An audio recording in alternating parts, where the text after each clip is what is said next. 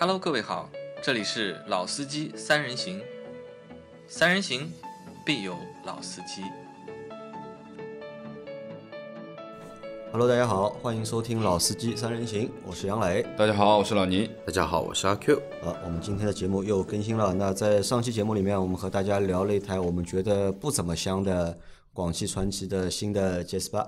那在这期节目里面，我们会和大家聊，嗯，一台我们觉得还蛮香的啊，还蛮香的车，而且这还算是一台，就是因为它是一台新车嘛，它不是还算，它就是一台新车，而且这台车目前还没有正式的上市。对，价格的话是有一个预售价。对，价格的话应该会在最近，应该就这两个星期会公布。而且这个车从问世啊，就从这个车就是预上市到现在啊，基本上在网上是没有怎么没热度呃，没有完全没热度没有看到有多少新闻啊或者是视频啊介绍这个车。而这个车还其实我还是阿 Q 告诉我的，嗯，阿 Q 告诉我和我他和我说，福特嗯上了一台新车，对吧？叫 EVO S，嗯，他这台这台车非常有意思。非常屌。他和我说了之后，我就脑子在想，福特新车，对吧？我在福特有新车吗？最近好像没有新车，而且又是一个全新的车型嘛，对，对吧？那阿 Q 说我们要去看一下这个车，所以我们在今天啊，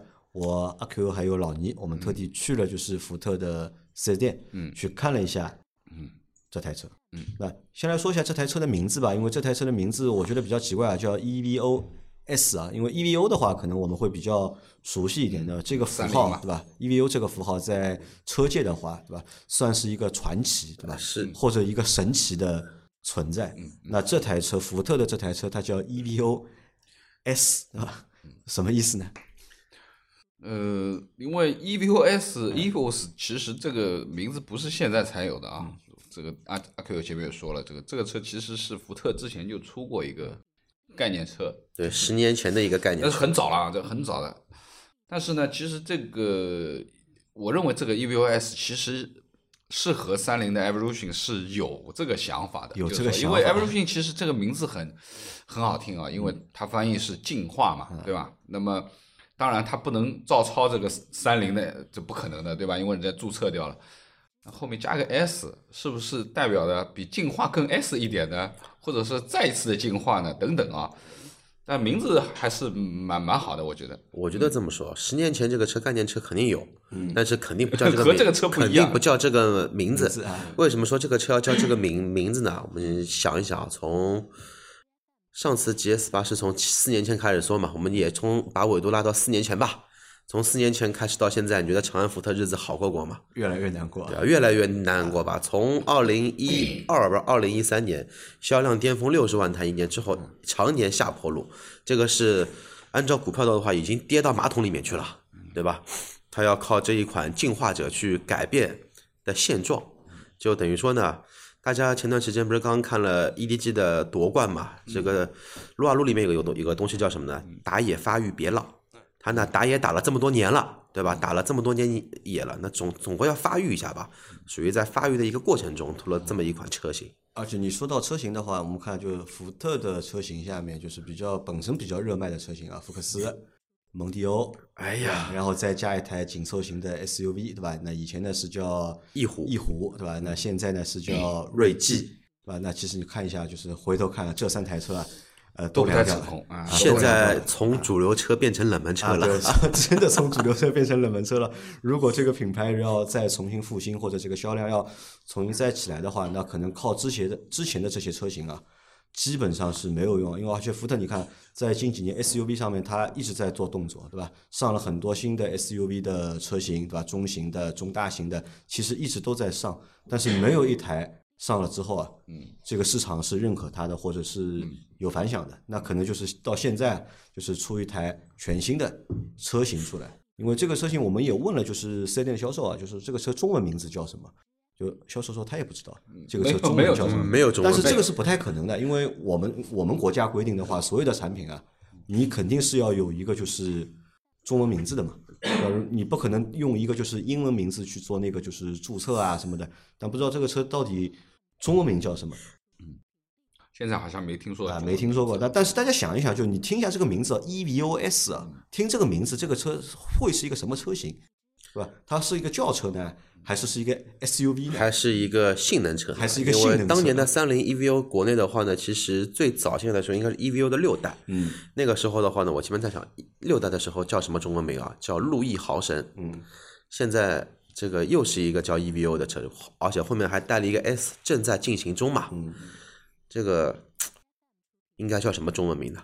叫什么神呢？啊，这个不知道呀，对吧？这个很好奇啊。那我们就去到了四 S 店，而且说实话，很长时间没有去过那个福特的四 S 店 4S 店。第一眼感觉啊，福特也倒闭了，原来不是在装修。就 今天跑去那家我我我也问了一下，就进门也一傻，倒闭了吗？关掉了吗？啊，不是，原来人家是在装修，对吧？旗舰店呃，哎，那其实啊，就这台车啊，就是 EVOS 这台车型啊，应该应该算是一个什么车型？呃，我的定义的话呢，其实跟我们前两期节目的一期节目里面的那一台凡尔赛凡尔赛有那么一点类似，它也属于是一台跨界车。但是这个的话呢，跨界车比凡尔赛那个跨界车呢，我觉得要漂亮很多。你觉得比凡尔赛还要漂亮？我觉得比凡尔赛漂亮，可能是因为尺寸更大嘛。对，尺寸更大，线条各方面的造型比例会更加的修长一点。我们回到那个，我们回到两个星期前啊，就阿 Q 第一次和我说这台车的时候啊，哦不止两个星期前，一个月前。啊，前，一个月前，你是怎么和我介绍这台车的？我说这个车太太屌了。现在福特出了一台对吧？新车，对。而且这台车呢是中国人就做的。福特中国自己做的，就在就是中国的就是工程师或者中国的研发团队就自己做的，做了一台没有就是全球车。啊没有美方的就是干预或者是参加，对吧？然后并且这台车以后会是一台全球车。对当时因为阿 Q 和我说了几个数据啊，首先他和我说的这台车的车长，车长应该是四米八十多吧，四米四米九四米九多，了四米九四米九啊，四，米九。他阿 Q 问我，他说现在福特有台新车，对吧？车长四米九，对吧？然后动力是4920好像是二点零 T 加那个八 AT 八 AT，对吧？那你说猜一下这个车卖多少钱？嗯他当时让我猜嘛，这个车卖多少钱？那我说嘛，这个尺寸嘛，因为阿 Q 当时也搞不清楚这个车到底是 SUV 还是轿车，当时好像你也没有搞清楚。对，啊，他和我说的好像是，记得我记得他和我说的是 SUV，、那我在想啊，福特好像这个尺寸的 SUV 已经有过了，了已经为什么还会有一台新的，对吧？那再加上这个名字又没有听到过，我当时的第一反应就是这，是吧？中中国特供，对吧？搞又搞了一个就是中国特供，因为阿奎让我猜那个价格嘛，他说你猜一下这个车卖多少钱？一台四米九，四米九的 SUV 卖多少钱？那我说如果福特的话嘛，卖个二十五万、二十六万，就二十你猜对了，二十五万到三十万嘛，我预计嘛，就是如果这个尺寸 SUV，你肯定合资品牌嘛，你肯定要卖到就是二十五万到三十万。阿奎和我说，预售价对吧？预售价二十万出头啊，我说那么便宜，它现在的预售价是二十二万七千八到到二十26万万零0800百零八百啊。对，好，那我们就去到了那个就是四 S 店，但是四 S 店没有进去嘛，因为四 S 店在装修，对吧？那车就停在了就是门口啊。你们在找这台车的时候是一眼找到的吗？一眼找到。是一眼找到的。对我没，我倒没有，你是没有，因为我进门，我现在先看店嘛，一看那个店已经都拆的七七八八的，我 我走到侧面一看，人家在打扫卫生，我感觉好像像关门了一样凉。了，对，然后我回过头，掉了个头回来才看到这台车。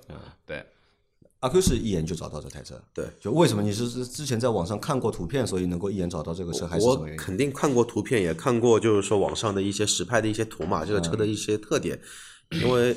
福特的品牌本身对我来说有一些情节在里头，所以说的话呢，认福特的车还是比较好认的，特特较好特别是它是这个外观是最不像传统福特的这么一个福特，它跟别的福特都完全没任何关系。从设计语言上来说的话，全新的就是设计语言。对，嗯，而且又是一台很骚的蓝色的这么一台车，很骚的蓝色，对吧？对，老倪看到这个车第一眼什么感觉？外观呃，挺好看的。挺好看的。对，因为就是说，福特官方其实是说把它做 SUV 嘛，但实际我们去看，它其实这个样子更像轿车，肯定不是更 SUV。啊更像肯定不是轿车。SUV。那么，其实他说的是叫中大型 SUV 福特 EOS，它四月十九号发的啊，四月十全球首发的。那我知道，所以福特为什么做不好？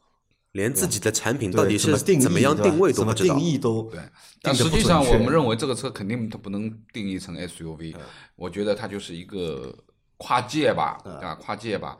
然后，呃，整体而言就是说，因为车长摆在那里了，四米九多，啊，前面阿 Q 还在说，如果说它是中型，其实它是中大型了。嗯，它这个尺寸的话，应该是往中大型上面去靠，而不是中型的这个轿轿子的级别。其实它的级别应该会更加倾向于什么的金牛座那一个级别了。对吧？中大型的一定是中大型的，那么其实就是中大型的跨界车吧，可以这么讲啊。那么呃，那个车后面因为阿 Q 教导我以后，我们也去看了一下嘛，就是说先说外观，外观部分我觉得其实还是挺挺好看的，而且呢，它不是那种非常矮的嘛，它其实高度还可以一米六呢，就是其实挺高的那个车啊，所以说它是跨界。那么从侧面的线条上面去，它应该也算是一个三厢的一个呃两厢的两厢厢掀背的的一个跨界车掀背两厢掀背，两厢掀背，对吧？那么，嗯、其实它的大灯和它的行车灯也是分离的，对，对不对？但这种设计原则上我是不太喜欢的，你知道？但是，哎，它搭配的蛮好，在这就是这个眉毛上面，嗯我觉得这个外观我能接受，嗯啊，我觉得就是说比较正常的一个外观，啊，我觉得就是说，呃，是可以接受的，挺好看的。而且那台车因为是蓝色嘛，啊，因为福特就是蓝色，你知道这个蓝让我想想到了什么车吧？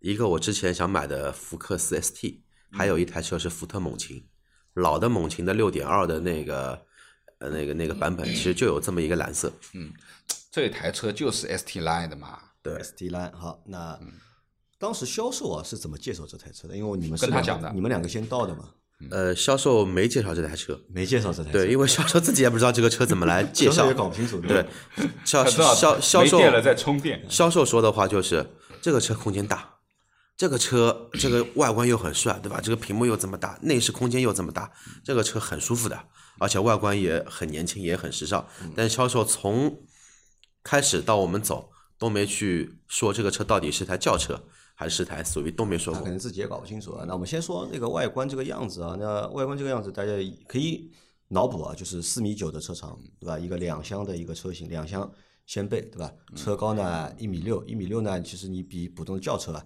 你会高那么一点点，但是呢，又比就是传统的 SUV 啊，其实还会低了蛮多的。对可以就是整一个就是蛮修长的一个就是车身，呃，从脑补出来的这个形状啊，我觉得应该就是一个身材很好的，嗯，一台车，是吧？那这是第一个点。第二个点呢，就是反正从这台车上你看不到，除了那个标是福特的，除了那个标是福特的，然后其他的地方啊，你是看不到福特的影子的，就和福特目前的就是大多数车型啊设计上面没有半毛完完全全不一样。没有半毛钱关系。对因为我在现场的时候，其实我跟呃阿 Q 在说啊，我说看到这台车让我想起了歌诗图，本田的歌诗图，那我觉得它比歌诗图好看太多了。因为这是一类车，因为尺寸也是这个尺寸，对吧？然后呢，它也是一个轿车版的一个跨界，不是 SUV 跨界嘛，对不对？其实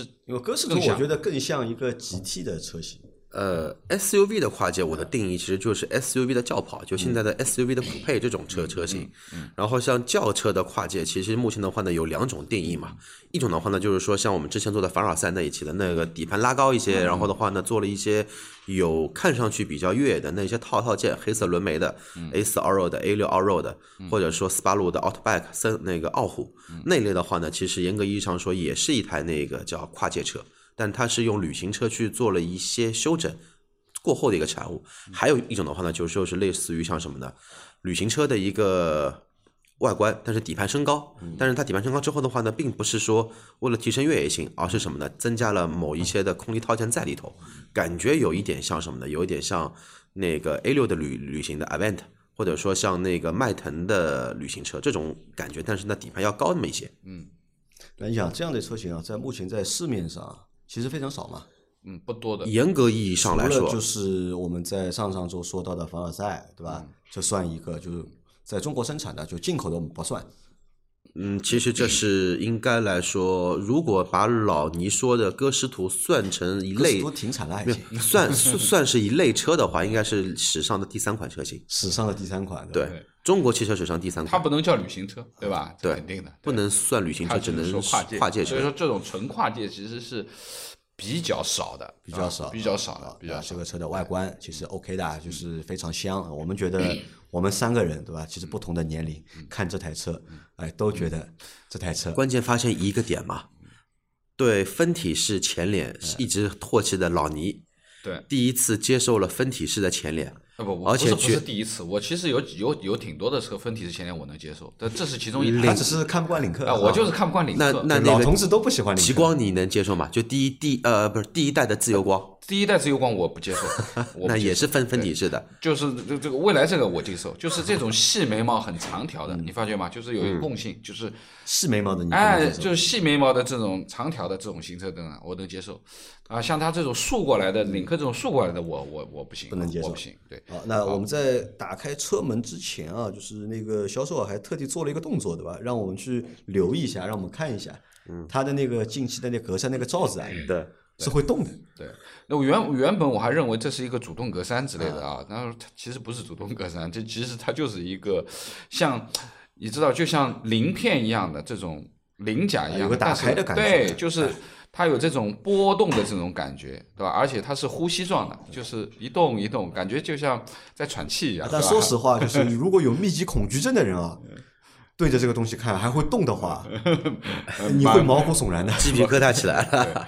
对，这个是这个是在我们去看这个试驾车的时候啊，因为其实那天就今天有两台车在那里，对吧？一台在充电，其实我跟阿珂在到的时候是看的那台车，不是看你后面来那台，那台车是彻底没电了。我们坐进去以后，先看到了它的这个最震撼的这个这个这个带内饰带雨屏屏，但是因为那个带雨屏是全黑的，对吧？我们也感觉不到它的这种震撼，就是说，哎，感觉好像第一感觉就是屏很大，对吧？或者屏很长，不，就是从内饰上面，第一感觉就是没有太多的按键，嗯，很简约，对吧？基本上你可以用电车去想象它是一台车，但其实它是完全不是电车，对吧？它是一台燃油车，但是它的内饰就是简约到像电车一样。那好，老倪说到了一个点啊，那这台车有个点是这样，其实这台车从名字，嗯到外观，嗯，到静态，就是这个车不着车的情况下去看这个车的内饰啊，其实这很像一台电车，对，对吧？其实很像一台电车，但是呢，它其实并不是电车，对吧？它是它没有电车的版本，它都是纯油的版本。而且我还特地问了一下那个这家店的一个那个销销售，就是说我问他的是，evo S 是不是用那个 March E 的那个平台来造的？然后他回答的是两个平台，因为 March E 的话呢是 March E 的平台，然后之后的就是说福特新的平台，更正一下，Mark 一，哎呀叫叫法不一样啊，美式跟英式嘛。呃，对，那这是美国车呀，你肯定按照美式叫嘛。马可以，马可以，马可以这款车的话呢，就是说它是福特将来的电气化的一个平台，然后从明年开始，就是说福特的很多车型，包括蒙迪欧也好，包括金牛座也好，都会开始用现在的这一台 Evo S 的这么一个平台来做新的一个。平台来做，对嗯我在想一个问题啊，就是说，因为从内饰风格的改变也好啊，就是说很多车呢是用在重磅的车型上面，嗯但是有些车是用在了不是重磅的车型，小众的车，就像这台车，我的感觉就是说，这肯定它是一个跨界，其实它是非常小众的一台车。这个我觉得是这么说啊，因为对福特来说，目前其实福特没有重磅车型，嗯，福特有的没有没有重磅车型，有的有的什么车？的，我觉得福特锐界是它的主力车型。我觉得锐界现在一个月卖两千台两2000两千台车，就是锐界一定是它的主力车型。你要硬说福特重磅车型，我觉得谁是福特重磅车型？猛禽不是猛禽，就中国福特。啊，中国福特蒙迪欧呀呃那，个不是蒙迪欧，福蒙迪欧有销量了呀看一下。过了呀就目前看销量谁好，就是那个福瑞斯啊，就是它那个就是 中国特供版对吧？那个销量还稍微不一样，好一点。不一样，因为就是有几个原因啊，就像前面讲的，就是这台车的设计源于我们，对不对？但是它又是台全球车，嗯，那么所以说呢，其实它在这个这样的一个车上面，我觉得就是说，作为厂家而言，其实它还是有一些试探性的原因在里面，就是说有创新对啊，的，有创新的东西，但是它并没有用在一个或者说非常，比如说用在锐界上，嗯，或者用在其他地方，而是先用了这样一台新的跨界。当然，第一新，因为它本身的名字说进化，就是说完全是一个新的东西，它希望有新的这种这种设计语言、新的外观，包括新的车型，对吧？它全都是新的，但是有好处有坏处，就是说可能也是为了探一探市场。对于这一套东西的认知认可度会不会？那如果 OK，也有可能接下来就像阿 Q 讲的，接下来主力的车型，福克斯也好啊，锐界也好啊，这些主力车型都会逐步逐步去替换这一套设计语言啊。就说讲白了，就是这一套东西是不是适合市场？大肯定家是不是喜欢？我觉得肯定适合。那这是我们相对主观的一种我为什么说肯定是？首先，我们先看一下这种看几个东西啊，一连屏，对吧？把就是仪表盘和中控屏连起来，那这个是奔驰先做的。对那奔驰做了之后，竞相效效仿，对吧？大家都在学这个，就不管是自主品牌还是就是合资品牌，大家都在玩这一套，对吧？这是奔驰做的连屏。然后呢，就是那个大屏，特斯拉最早出来那个大屏，嗯，其实又引领了就是整个市场，大家用大屏的那个就是中控，嗯，中控，而就是我们今天看到的那个 EVOS 啊，它那个带鱼屏啊，嗯，其实这个带鱼屏在两年之前，对吧？就是那个拜腾，就拜腾当年是是在车展亮相的时候啊，最让人惊艳的就是它那个四十八寸的那个就是对。带鱼电视机屏，对？这个 带鱼屏。就是这个，因为我在车展上体验过，你去他厂里也体验。我，去那个拜腾的工厂，对吧？也体验过它的那个带鱼屏。就说实话，就是脑子里想的时候，我们会想，哎，这个东西有什么用啦？车对吧？你要放那么大的一个屏幕干嘛？对吧？我车是开的，人是往前看的，是不会看屏幕。当你真的坐在车里面，这个屏是点亮之后啊，你坐在前面，其实这个感觉 就是很震撼的。而且这是一种什么震撼呢？这是一种在其他任何车上面你不曾有过的震撼。而且这个可能和车的就是便宜贵没有关系的，纯粹是从一个就是体验上面。哎，这个是完全是不一样的。包括我们现在也看到，就是很多车它其实也有三连屏的，它从主呃仪表盘到那个中控到到副驾驶它还是有那个三连屏。但是我们现在看到三连屏呢，它是三块屏分开的屏幕对吧？只是用了一个框把三块屏框在了一起。对对真的你点亮之后啊，你不点亮，你看着是一个连屏，对但一点亮之后露馅了啊，其实还蛮傻的嘛，对吧？当中是分开的，对对对但今天就是上到这台车，因为我在去看这台车之前，我是不知道它有三点屏的，我是不知道的，我只是我知道我只是知道阿 Q 和我说有一台特别大的车，对吧？卖一个很便宜的价格，那我觉得这个可能是个卖点，我们去看一看，因为你两个坐在了就是前面嘛，我在我坐在了那个就是后排后排，我坐进去之后两个感觉，第一个感觉车大，嗯，真的大，因为我们是试完了那个 GS 八之后去试这个就是 EVO 的 EVOS 的，因为 GS 八你看 GS 八也是四米九的四米九八，啊，四米九这个4八的一个车米92长，四米九二，对吧？但是明显就是 GS 八的后排啊是没有这个 EVOS 大的。我坐进第一感觉哦，后排大，坐着舒服。然后当那个销售啊把这台车启动之后，发动之后啊，那个屏亮了，我一看，我操！一下子震撼到了。哦，这是一个连屏啊，这真的是一个就是连屏，是个带鱼屏。那这个我在想啊，国内目前就是量产的就是车型里面，呃，不要说国内，全球全球啊第一款，然后就是说有二十七寸屏幕的量产车，这个是第一款车型。你看这是第一款带鱼屏的量产车。对，我在想，哎，就这么一个点，就这么一个点，理论上就一个点就吹爆掉了，就，对吧？抖音上面，我觉得啊抖音上面应该就是已经被吹爆掉，和就是我们在之前去试的那个 GS 八相比的话，就单这一个点，我觉得这个大概可以热个，至至少在抖音里面可以热个就是两个星期，或者可以热个就是一个月，因为当年就是拜腾为什么热了？热就是因为这块屏热的，其他东西大家又不关注的了，就只是大家只关注这个屏嘛。对，哦，应该不是全球第一款，第一款是什么呢？蓝图。蓝图蓝图是那个，它是主控屏、娱娱乐屏是一整块大屏，而且是带一个上下的一个，就是说一个翻转这么一个功功能嘛。但是在传统主机厂里面的话呢，它应该属于第一款。对，然后呃，杨磊说了他的想法啊，就是说，因为他不知道有这么一块屏，对吧？这是他对于这块屏的震撼的感觉。那我说说我的，因为我是知道有这么一块屏，嗯，是吧？因为呃，销售说是一米一啊，大家想想，那块屏有一米一带一屏，那么。呃，最主要的是，因为我跟阿 Q 我们先到的时候，我们看到这台车是点不亮的那个屏，嗯因为没对电。啊，所以说呢，你只能看到一块黑黑黑黑黑乎乎的东西在那里，你也感觉不到它有什么。但是后面因为它有一台试驾车是有电的，然后正好找来了钥匙，然后打开让我们看坐进去。那启动的一刹那，就本身它的这个欢迎画面也好，包括后面点亮了以后，特别是把地图打开对吧？呃，对，打开导航的地图全部放到这块屏上的时候，震撼。然后你就傻掉了，因为说实话，你从来没有见过你的导航屏幕上面有这么大的地图。这个地图按照这个比例来说的话，估计得有七十公分长。那你想想看，这个这个显示的内容显示的内容的那种程度，我前面跟阿 Q 在开玩笑，我说，哎，阿 Q 这个导航地图，如果我们车子在中心的位置的话，左边右边稍微缩小一下地图，你可以看到海，我说，对不对？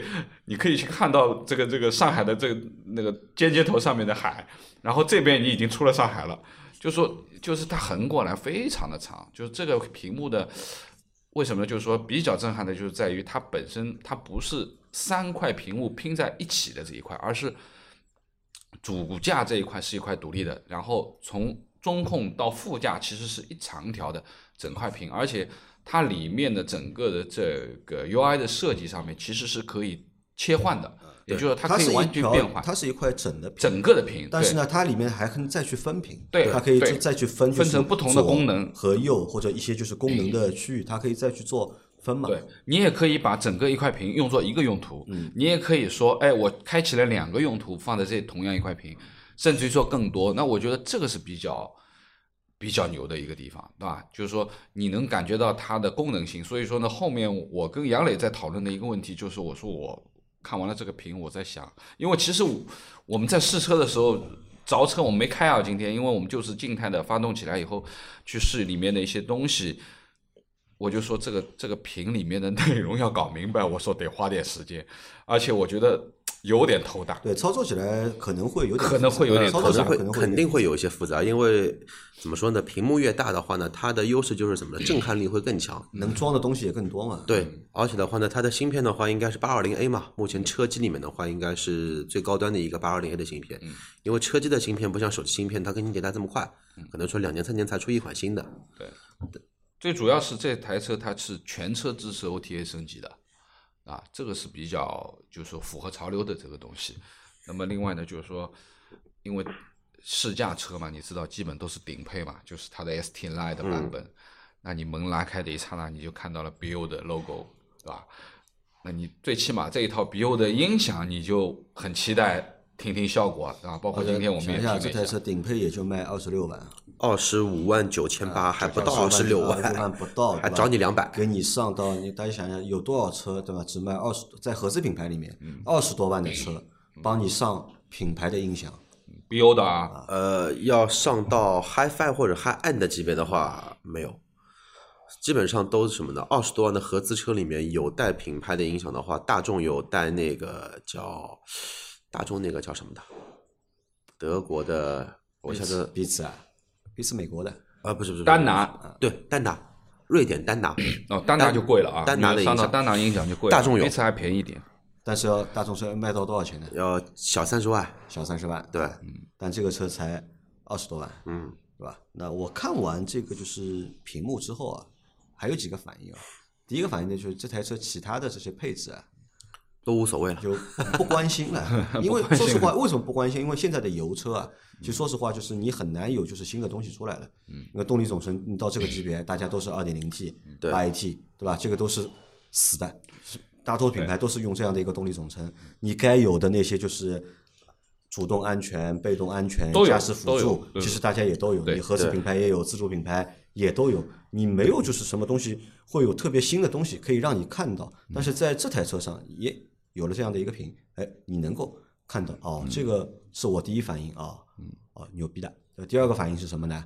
就是我想到了一个词啊，叫那个叫我们叫有一个叫什么智能座舱的吧？啊智能座舱是是不是这这几年就是大家一直在强调的一个概念，智能座舱，对吧？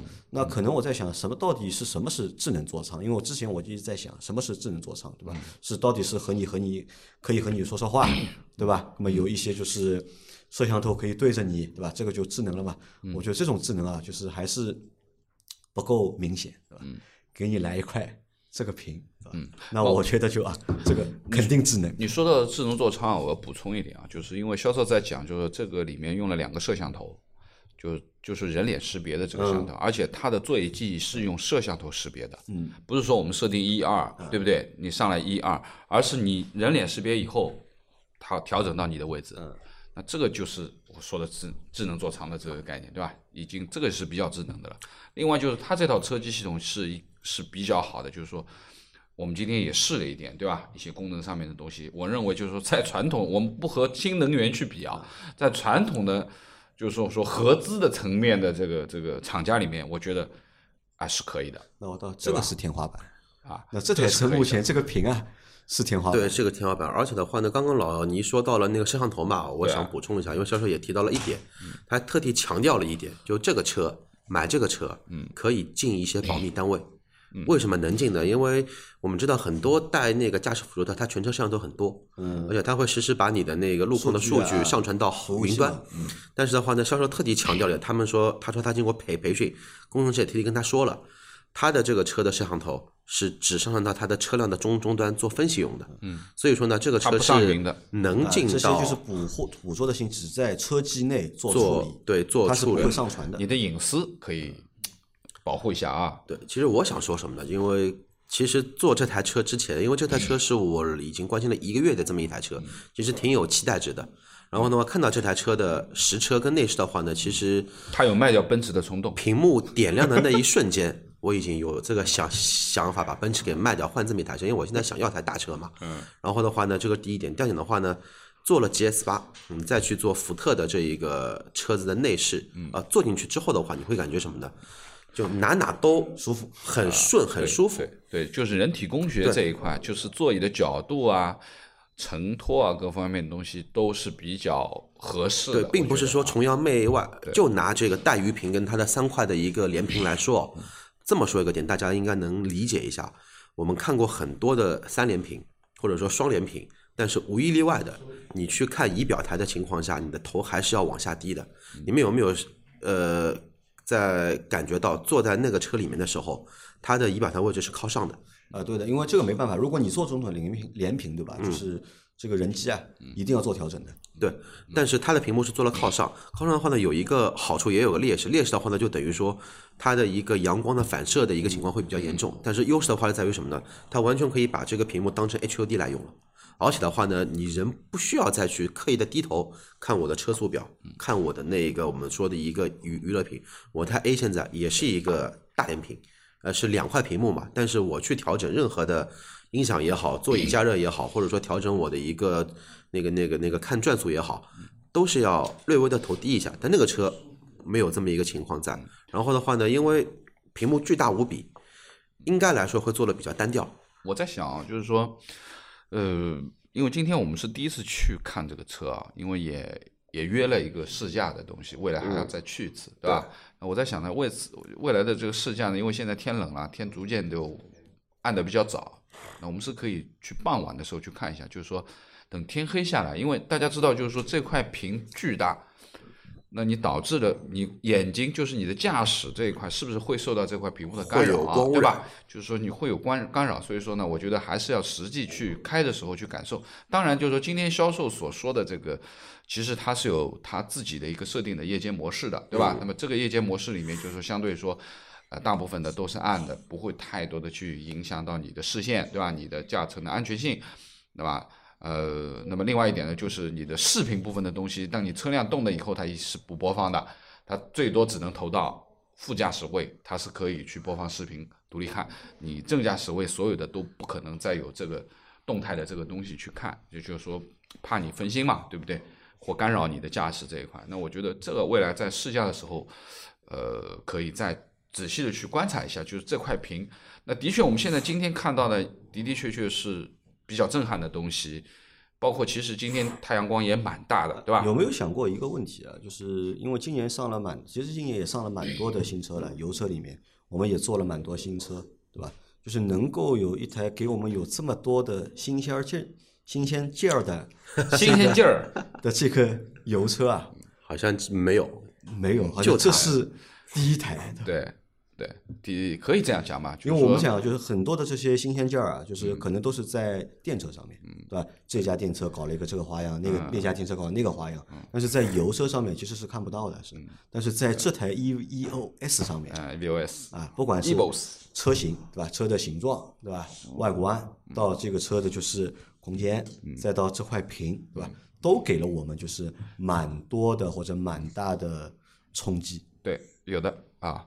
那么后面动了动车，看看后备箱，阿 Q 也很满意，后备箱很大后备箱很大啊，后备箱后面装可以装两个小姐姐，对应该没问题。啊，后备箱也很大。那这种车的好处在哪里啊？你看啊，SUV 做到这个级别啊，都要坐三排，嗯对，要么坐七座，要么坐就是座六座。但是这种车型呢，它不太会去设置三排的，那它就是两排座椅嘛。那你可以绝对保证你第二排的这个空间啊，这个是很好的一件事情。对，说到空间啊，其实这个车前排后排，我这个个子算是高于平均值嘛，也比较大的一个块头。然后的话呢，掀背车一般会有一个缺点，就是什么呢？后排头部空间会很局促，甚至于说会扫顶。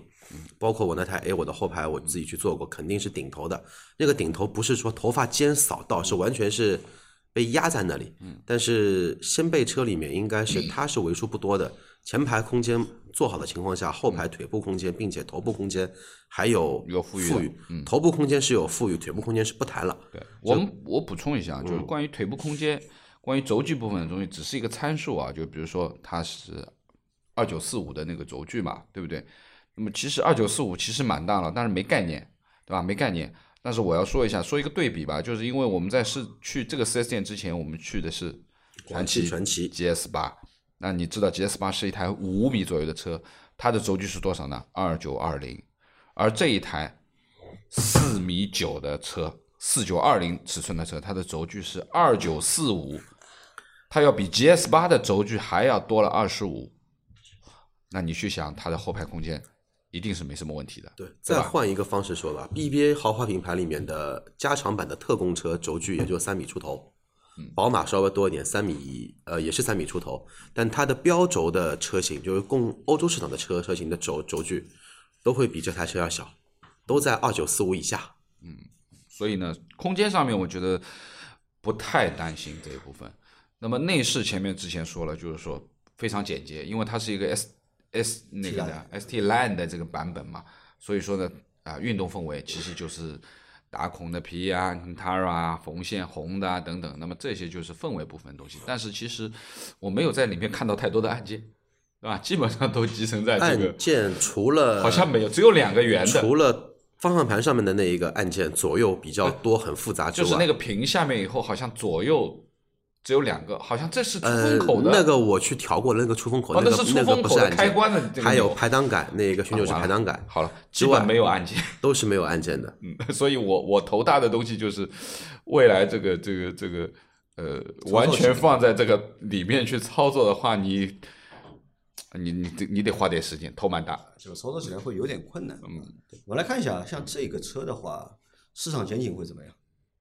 市场前景啊，这个车我们帮他总结卖点的话，它有哪些卖点？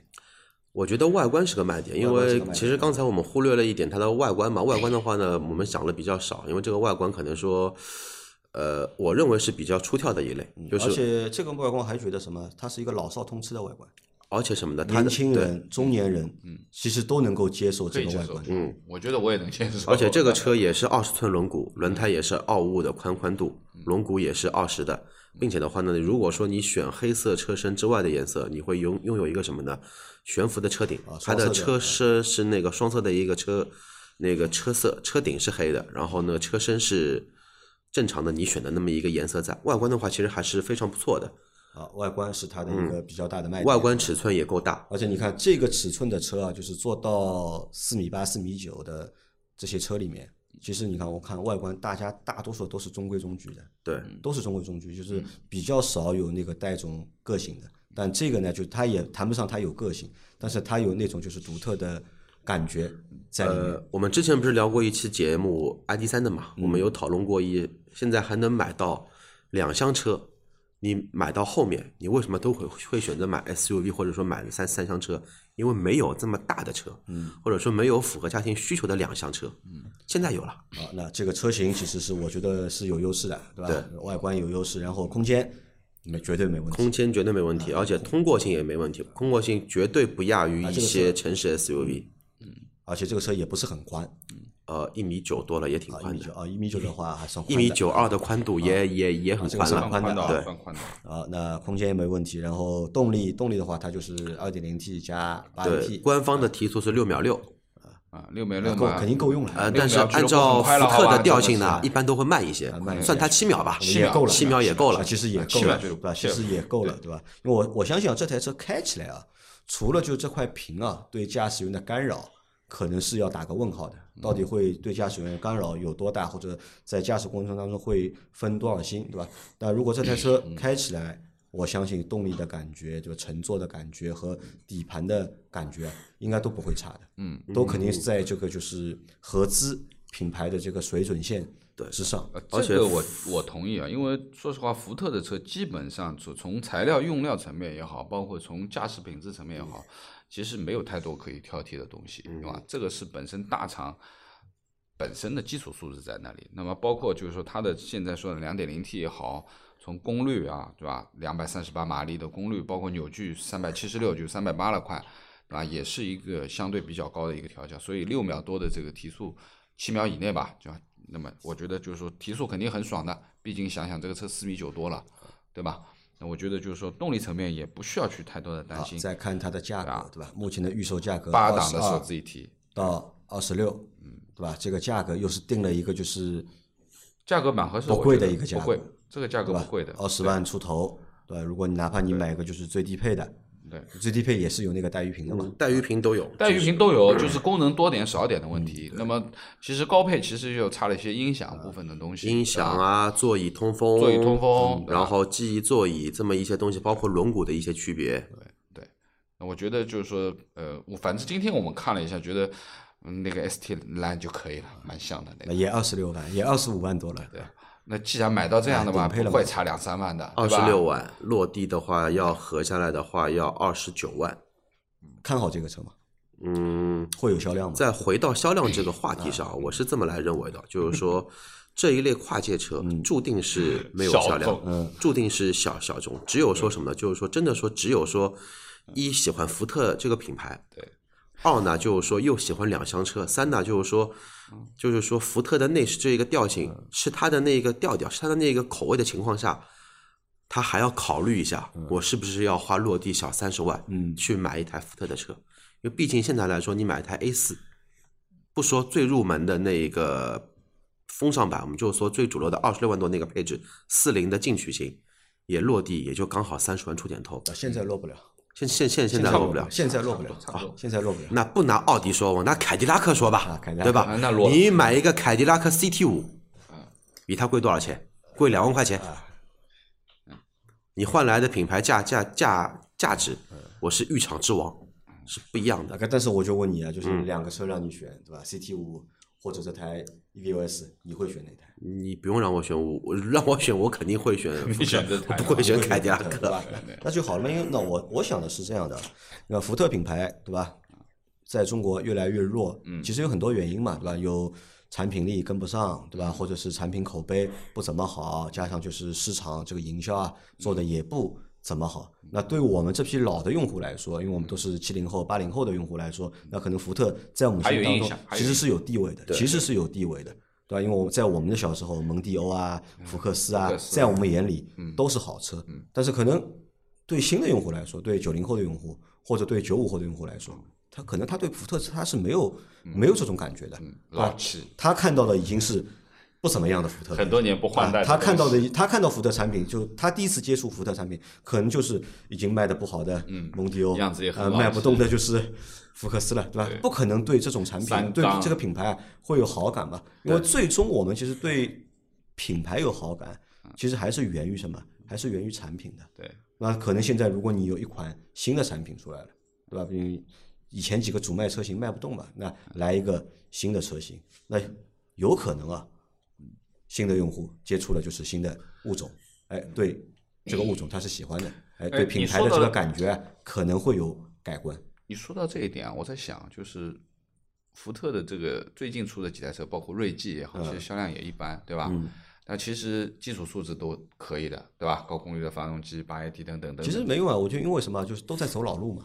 其实都是在走老路。关键是什么？就是说这几年的福特产品，并不是说没有迭代、没有更新，但是它的迭代、它的更新的话呢，基本上已经是它原本就跟社会脱节了。只不过它的产品的话呢，目前跟社会脱节了，没之前这么厉害。本身脱三节现在脱一节。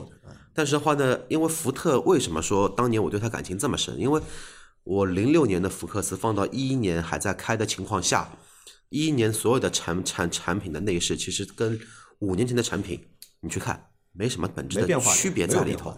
但是你又过了五年，那这个时代又不一样了。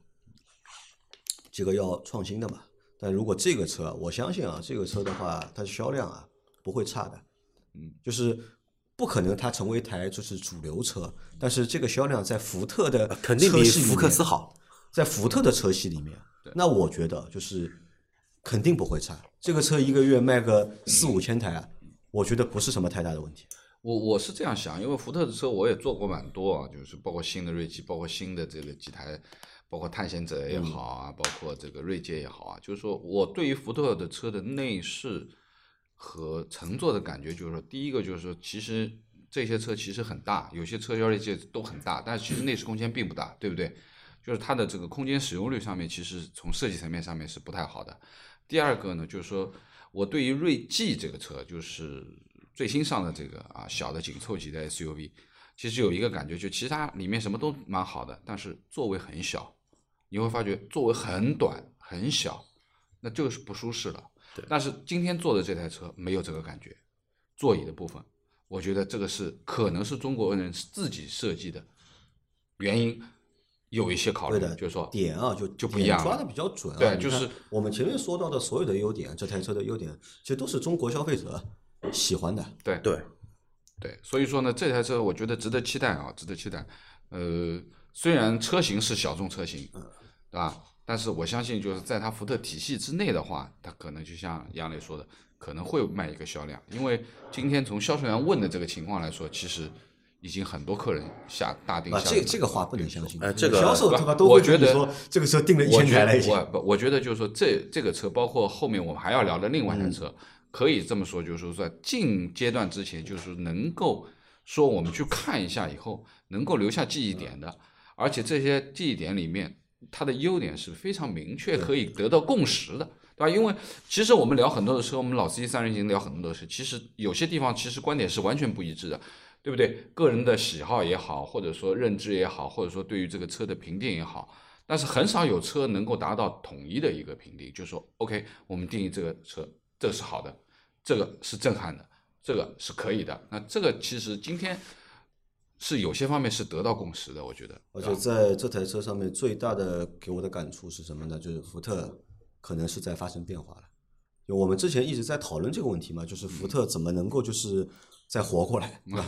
福特怎么才能再活过来？因为其实福特自己也做了很多动作，对吧？想自救或者想活过来，但是都是失败的嘛。但是从这台车上面看上去啊，对吧？有那么这个动作做的是诚意才啊，方向是对的，因为这个东西我觉得就不重要，因为对于这种大企业来说，他只要找对方向了，他只要找对方向，活过来其实很快的呀。而且跟我们上午去看的广汽传祺的那一种活法是完全不一样的。就广汽传祺是没进步嘛，就是呃，广汽传祺的感觉让它活得比较好的是什么呢？是一直是花大价格去什么呢？做营销，做营销、做舆论、嗯做铺垫。但是你看福特这两年，它的基本上我们也接不到福特的活，嗯包括我姐姐在福特也干了，也辞职了有两年多了。就基本上的话，福特对于产品这一块的一个营销这一块，基本上也不做了，基本放弃啊，，基本放弃了，因为一也没钱没东西做，而且关键我我觉得也没东西做。对，你不管现在拿你拿福克斯也好，锐际也好，对吧？蒙迪欧也好，包括金牛座也好，你拿出来点在哪里，对吧？你有哪个点你是领先于这个市场的？没有，或者你有哪个点和这个市场是不一样的，但又是优点，找不到，就对完全找不到，对吧？但是现在我们看啊，就是现在看这台车，我觉得是 OK 的，对吧？这是一个点，还有一个点在哪里呢？就是我们这一期呢是聊 EVOS，嗯，到下一期节目呢，我们会聊它的那台电车电马。那这台电马也是，就是很多小伙伴在我们在做直播的过程当中一直在问的，就一直在问。因为其实我看那台电马的话，我只是在今年车展之后就看了一下，嗯当时呢，说实话就是印象一般，说实话印象一般。但今天我们在四 S 店，我们也看了，也仔细又看了，重新看了一下那台车。看完之后呢，哎，我觉得呢，其实能聊的点啊，也有也有，还是蛮还多的，蛮多的，还是蛮多有啊的，，对，其实还蛮多，而且这个关键这些点在于哪？在于呢，就是在于福特的变化。其实这些点都是和福特的变化、产品的变化其实是有关联的，真的是有关联。是那反正我们到下一期节目，我们和大家聊那个就是福特的马克一电马啊，马克一。对，包括 EVO S 的话呢，我们其实还有一个下期嘛，我们还要去约一下试试驾嘛，嘛啊。对，试驾的话，到时候我们就拍视频嘛，就对包括马可以做音频节目了，就嗯好的，好吧，那我们今天的这期节目啊，就到这里啊。如果大家对 EVOS 感兴趣的话，很推荐啊，就是不买去看看对吧？就算不买这个车，感受一下去看看，对吧？去开开眼界，对吧？我觉得是值得的，嗯，可以的，好吧？那我们今天这期节目就到这里，感谢大家的收听，我们下期再见，谢谢，拜拜拜拜